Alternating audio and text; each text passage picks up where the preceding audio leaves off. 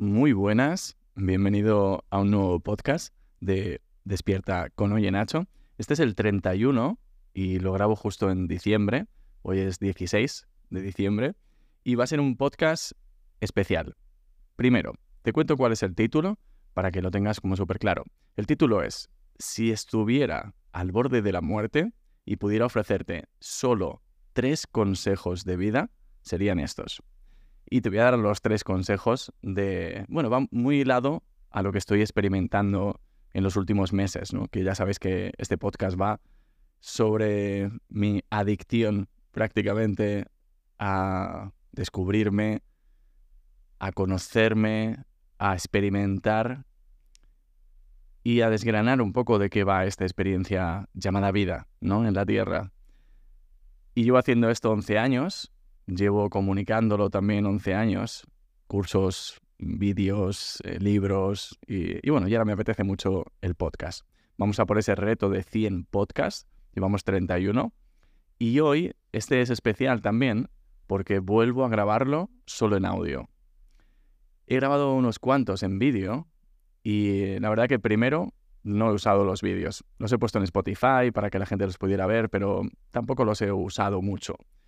Y segundo, me apetece otra vez ese ambiente íntimo que da el, grabar el audio, el saber que, que ahora mismo solo estás escuchando mi voz, tengo mis notas frente a mí y es más, no sé, como más íntimo. Parece que estuviéramos los dos tomando un café o hablándonos muy cerquita y me gusta ese ambiente. Así que vamos a volver a grabarlos así. Además también me permite escucharme a mí mientras hablo y así soy más consciente de, de mi voz. Y nada, espero que sea una experiencia más íntima todavía para ti, que te puedan llegar los aprendizajes de una manera un poco más profunda. Así que nada, vamos con ello. ¿Por qué este podcast?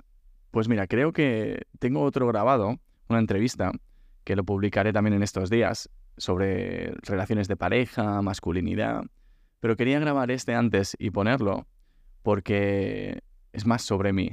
Y este podcast es, más sobre mi experiencia, ¿no? más que entrevistas. Y, y estas tres cosas es muy difícil cuando te dedicas a lo que me dedico yo, que la mitad de mi trabajo es estudiar, experimentar, enseñar. Al final son muchas cosas, ¿no? Y, vas avanzando tan rápido y descubriendo tantas cosas que, es difícil a veces resumir. Pero me he preguntado, digo, ¿cuáles serían esos tres consejos de vida, ¿no? Si me estuviera muriendo y solo puedo contar tres consejos a alguien, alguna persona o a mi hijo, un familiar, ¿cuáles serían? O incluso imagínate que se las pudieras contar a tu nuevo yo, si mueres, vas a renacer en otro cuerpo, poder dejarle escrito a esa otra persona que será, porque será otro, otra identidad, otro, otra personalidad, dejarle tres cositas. Pues serían estas. Mira, la primera, esta la hablé ayer que estuve comiendo con un amigo, con José, que le conocí en, mi primera ceremonia con ayahuasca, y la verdad que hemos creado una amistad muy bonita. Y estábamos comiendo y hablamos de esto, y, justo a él vi que como que le llegó, como que dijo, ostras, es verdad, qué manera más diferente de verlo, ¿no? Y a mí me ha costado mucho trabajo llegar a esto y por eso creo que te puede ayudar mucho. Entonces, la primera, el primer consejo sería que te conozcas de verdad. Y ahora dirás, va, vaya mierda de consejo.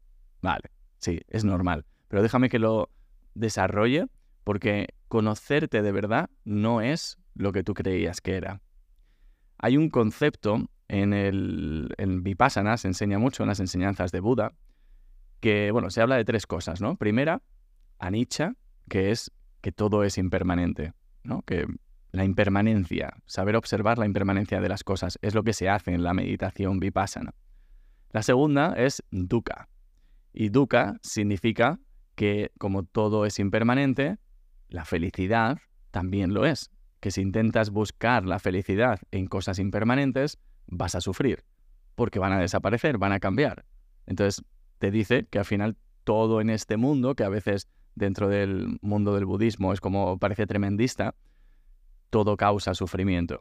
A la vez todo puede causar liberación. Pero si te apegas a ello, como es impermanente, absolutamente todo, igual que mi voz que viene y va, tu respiración, que inhalas, exhalas, tus pensamientos, tu cuerpo, todo lo que estás viendo es impermanente.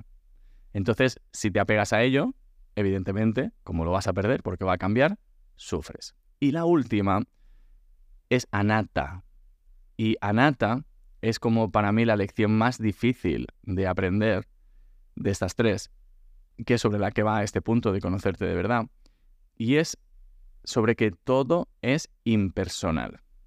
Y créeme que es algo que no es fácil de explicar, porque cuando lo vives lo, sientes de una manera muy profunda y, yo lo, pude experimentar después de siete días en un retiro de silencio, meditando 10, 12 horas al día y, dándole mucha meditación, ¿no? mucha conciencia.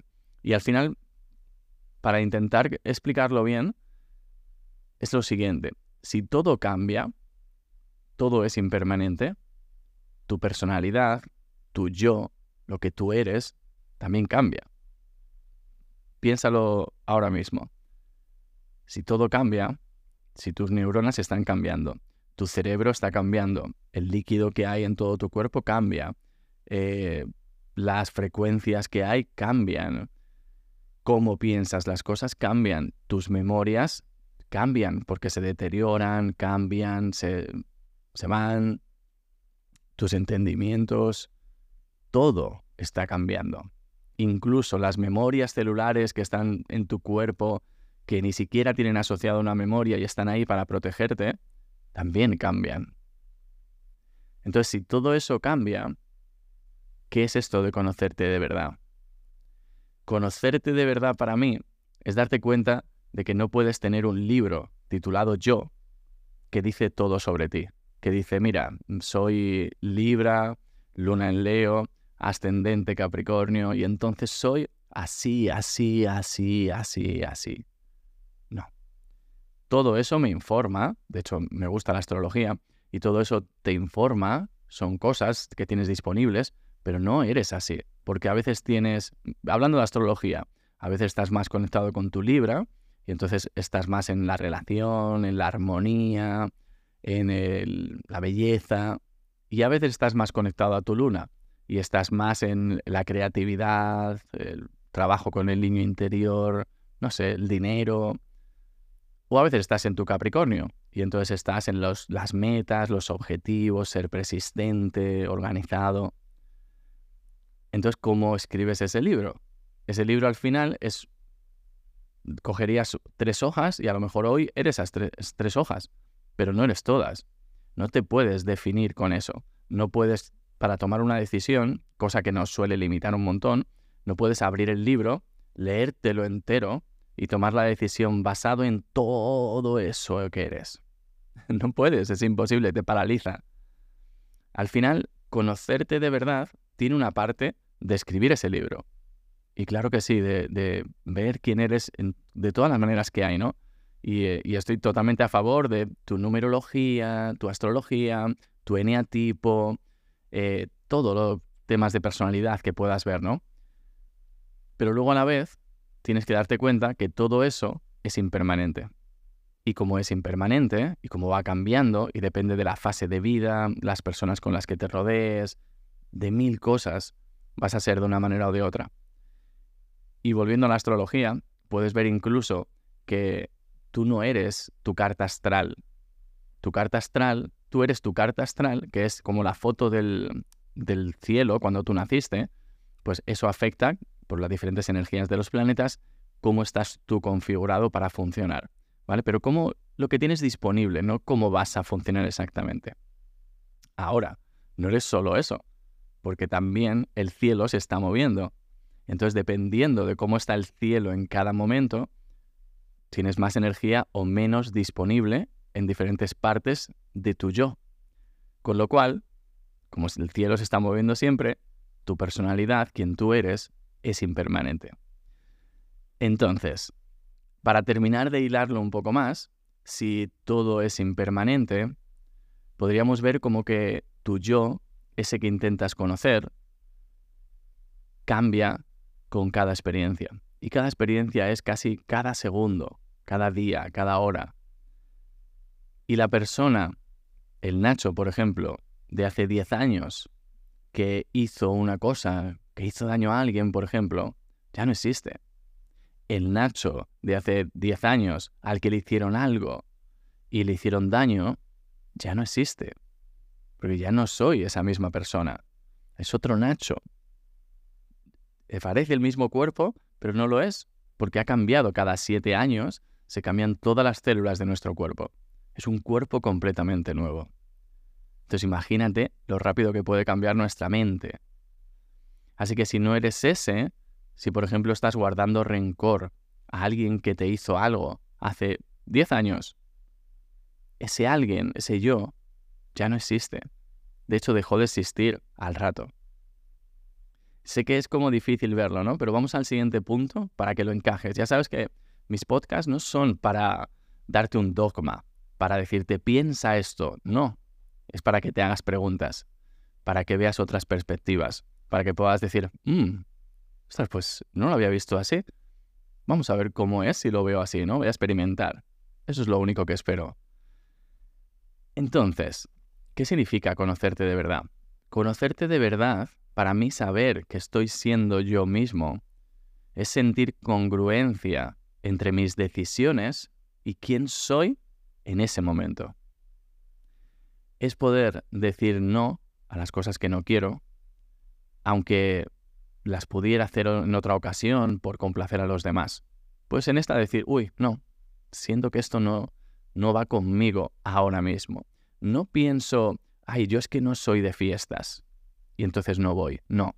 Digo, me apetece ir a esta fiesta hoy, ahora mismo.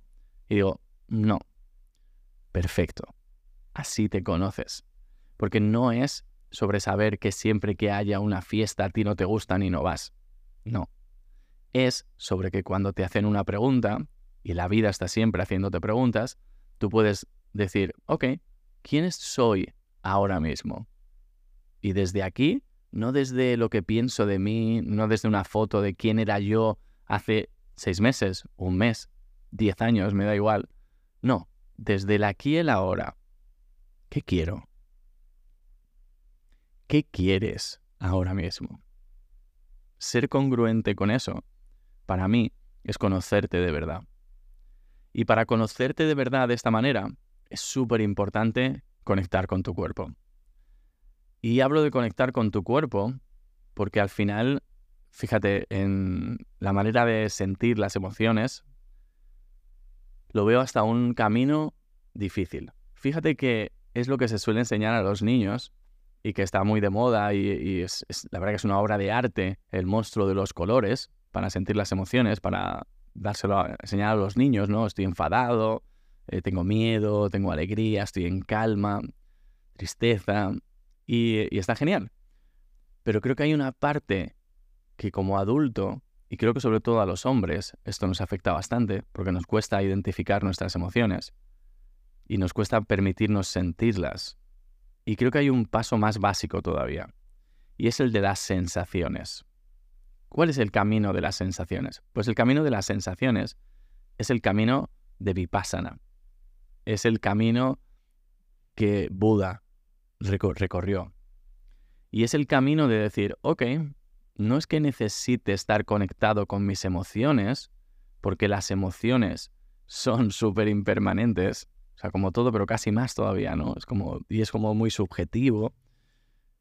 Quiero estar conectado antes de eso con mi cuerpo, con las sensaciones del cuerpo.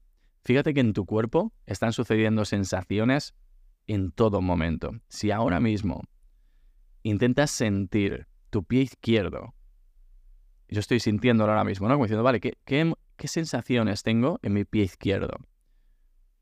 En el tobillo, en la planta. Y yo siento un cosquilleo, siento el borde del pie, la delimitación en el cuerpo, siento el calor por la zapatilla que tengo puesta, siento sensaciones que me hacen poder sentir que ahí está mi pie. A veces sientes frío, a veces sientes calor, a veces sientes tensión, a veces no sientes nada. Y cuando no sientes nada, estás desconectado de esa parte de tu cuerpo. Y en verdad, deberías ser capaz de poder sentir sensaciones en todo tu cuerpo, porque está habiendo reacciones bioquímicas todo el rato en todas las partes de tu cuerpo. Y si estás centrado en esto, te puedes dar cuenta que cuando tienes una emoción, tienes unas sensaciones asociadas a esa emoción. Y que aunque no entiendas qué emoción es, no hace falta que intelectualmente lo entiendas, tú tienes unas sensaciones. A veces es un nudo en el estómago, a veces es un poco de mareo, poco de dolor de cabeza, a veces sientes tensión en los hombros. Son sensaciones. Estar conectados con ellas es lo que te permite poder tener congruencia en tus, en tus decisiones. Y para conectarte con tus sensaciones necesitas parar. Necesitas estar en silencio, meditar. Y la meditación, para mí, el camino de descubrir la meditación ha sido vipassana. Y te recomiendo un montón que te vayas a un retiro vipassana de, en Dhammaneru, Dhammasaka, eh, aquí en España, o en, vipassana.org creo que es, que son el modo en el que creó vipassana, como lo enseñó Buda, y como lo enseña, que se me acaba de Goenka, como lo enseña Goenka. He probado dos sitios diferentes de Vipassana, Goenka y otra persona, Jaume se llama, no me acuerdo el apellido, de Madrid. Me encantó también, pero lo veo más como más avanzado para hacerlo después. Y bueno, cada persona lo verá de una manera, pero yo, mi recomendación, Goenka. Para que, no sé, es, es mi recomendación por mi experiencia. Eso lo que te va a permitir es ir poco a poco con la práctica, estar muy conectado con tus sensaciones. Y cuando estás conectado con las sensaciones, no puedes negar si algo te hace sentido o no te hace sentido. Y puedes conocerte de verdad al nivel de las sensaciones. Poder ver que estás hablando con alguien y tienes unas sensaciones. Y que esas sensaciones te están diciendo, uff, ya se ha acabado esta conversación. Debería irme. Y si no lo haces, si no eres congruente, pues al final evitas el conflicto fuera, pero lo tienes dentro. Y no es bueno. No good. No good. Eso es lo que te permite conocerte de verdad. Porque al final conocerte de verdad no es algo mental, es irte conociendo conforme haces cosas. Ayer escuchaba un podcast de tema de masculinidad, que últimamente estoy escuchando mucho sobre esto, y hablaba de lo importante que es para un hombre, también para una mujer en este caso, pero bueno, el podcast era, era sobre esto, el tener hobbies, tener cosas que te hacen sentir bien, que los haces por ocio. Y hablaba de cómo muchos hombres no saben qué les gusta, no saben qué hobbies tienes. Y te decía, bueno, no pasa nada, hazte una lista y empieza a probar. Pones siete que tú intuyas que podrían gustarte y los pruebas. Y si no sabes ninguno, te buscas una lista en ChatGPT y dices, dame siete cosas que le gustarían a un hombre de 40 años. Y las haces.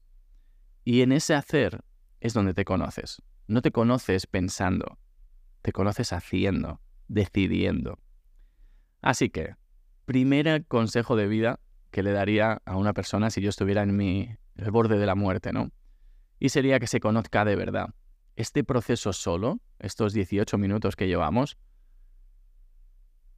ojalá haya conseguido explicártelo con la importancia que tiene, porque cambiar el foco de querer conocerte de una manera estática y en la mente a cambiar conocerte de una manera dinámica en la realidad con decisiones a través de las sensaciones de tu cuerpo es otra película.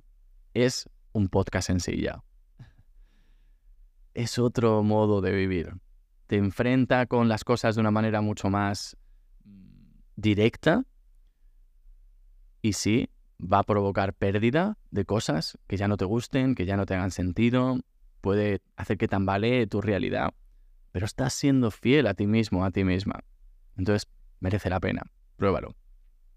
Segundo, el segundo consejo de vida sería que reordenes tus prioridades sin miedo.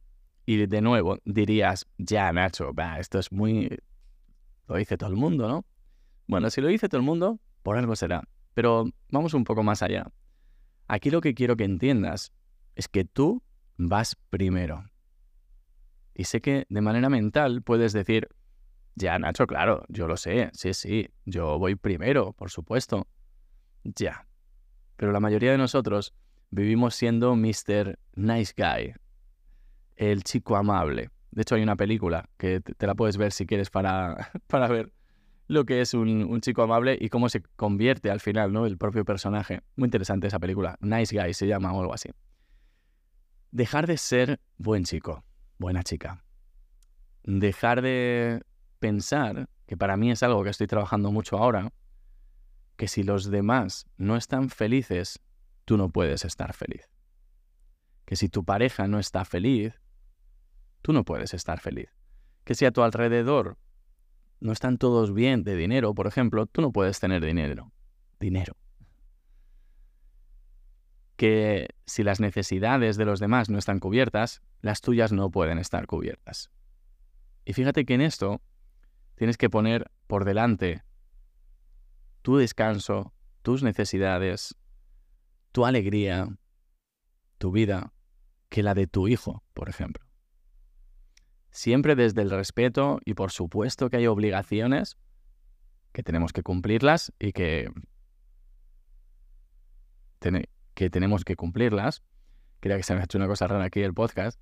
Hay obligaciones que tienes que cumplir y, oye, los niños cuando no pueden cubrir sus propias necesidades son los únicos en los que vamos a poner las nuestras un poquito por detrás al principio. Aunque incluso eso oye, puedes buscar ayuda, igual tienes que contratar a una mujer que te ayude por la noche para que tú puedas dormir, si puedes, pedir ayuda a tu familia. Hay muchas maneras, ¿no? Pero aparte de eso, tú vas primero. Y no solo en tus necesidades básicas, en todo. Tu calendario no deberías organizarlo pensando qué trabajo tengo que hacer que me ha pedido mi jefe. No. Eso es no lo último, pero va después de tu propio cuidado, va después de que agendes tu meditación, de que agendes tu tiempo de crecimiento personal, de que agendes tu tiempo para ti, de que sientas tus sensaciones y veas cómo estás ese día. Tú vas primero. No hay nada que pueda ir primero de ti. Y para mí, si reordenas esto y también reordenas en tu cabeza esta frase que a mí me encanta, que es, si algo es bueno para ti, es bueno para todos. Piénsala de nuevo. Si algo es bueno para ti, es bueno para todos. Porque eso te hace cambiar las tornas y dejar de buscar que las cosas sean buenas para los demás y también para ti. ¿No? Busca que sean buenas para ti y serán buenas para los demás. Por supuesto, siendo coherente, no haciendo daño a los demás, pero poniéndote a ti primero. Entonces esto es muy interesante, muy interesante. Y creo que el punto 3 va a elaborar un poco sobre esto, así que vamos a pasar al 3. ¿vale? El primero es como reordenar, dejar de ser complaciente. Tienes un podcast sobre la codependencia también, hace dos podcasts me parece, y ahí lo vas a ver muy perfectamente. Y es como ponerte tú primero, poner límites, empezar a decir, oye, no, hasta aquí, esto no me gusta, me pongo a mí primero, yo tengo que estar bien primero. Punto número tres. Ir a por lo que deseas sin pedir permiso. Creo que cada uno en este mundo, en esta experiencia que estamos aquí, venimos a hacer algo muy específico. Y también somos de una manera específica y tenemos unos gustos individuales, una misión, y todas son necesarias. Pero ¿qué sucede? Que la sociedad, nuestra familia, en general la presión externa, nos hace como tener que encajar en un molde. Y entonces nos dice cómo deberíamos ser. Y cuando empiezas a escuchar cómo deberías ser, te adaptas y empiezas a hacer las cosas de manera, pues eso, como pidiendo permiso, haciendo solo lo que crees que los demás van a aceptar. Y creo que tomar la decisión de decir, no, yo voy a hacer las cosas como yo quiero. Imagínate, te voy a decir un, un ejemplo muy fácil.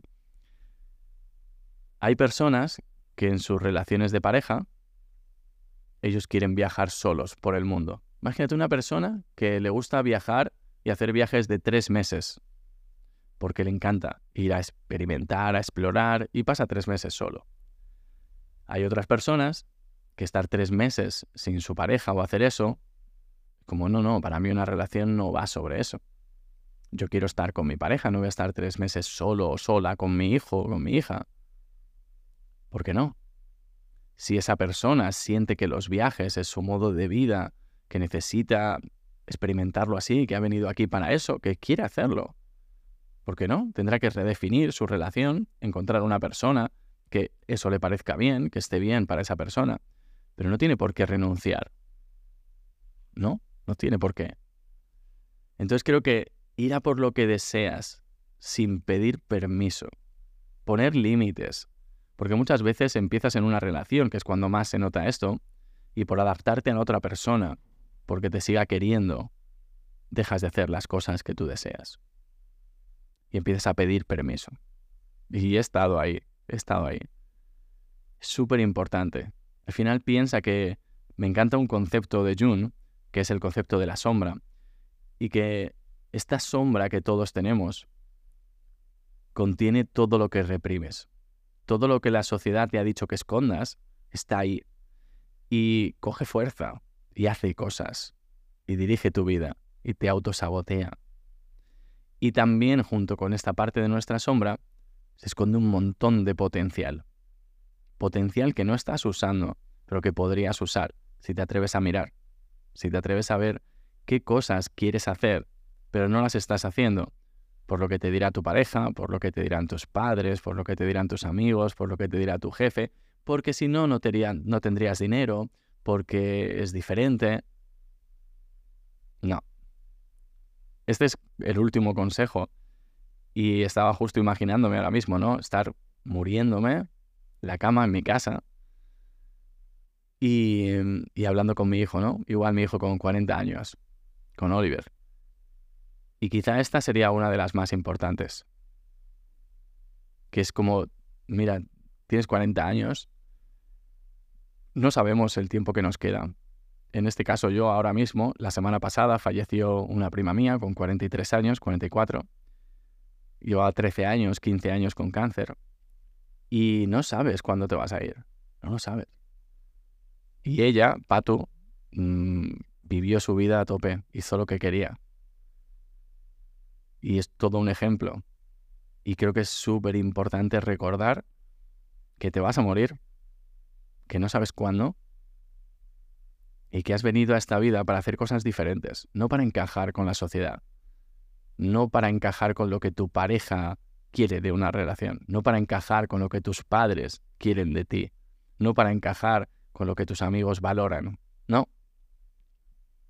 Has venido para encajar con lo que tú sientes, con lo que tú has sido diseñado para hacer. Y si no lo sabes, pues es la búsqueda, el hacer cosas diferentes para encontrarlo. Así que hay que empezar a vivir sin permiso. La única regla, no hacer daño de manera intencionada, ni a ti, que te lo haces cuando no te permites hacer lo que tienes que hacer, ni a los demás. Pero si haces eso, está perfecto. No tienes que agradar. Tienes que agradarte a ti. Nada más. Pues bueno, muy interesante este podcast. Gracias, ha sido un placer compartir este espacio contigo. Definitivamente me gusta mucho el audio, hacerlo de esta manera. Creo que le aporta un valor extra. Y ya me tienes en vídeo, en TikTok, con arroba oyenacho, en Instagram, en YouTube. Y este espacio del podcast va a ser nuestro espacio más íntimo. Así que gracias por haber escuchado este podcast. Pásatelo a alguien que necesite escuchar esto por WhatsApp, por las redes, lo que tú quieras. Y mándame un mensajito si te ha gustado en Instagram, en arroba oyenacho. Cuéntame sobre qué quieres que hable en los siguientes podcasts. Así que nada, te leo por aquí también en comentarios si estás en Spotify. Y mil gracias. Nos vemos en el siguiente podcast. Chao, chao.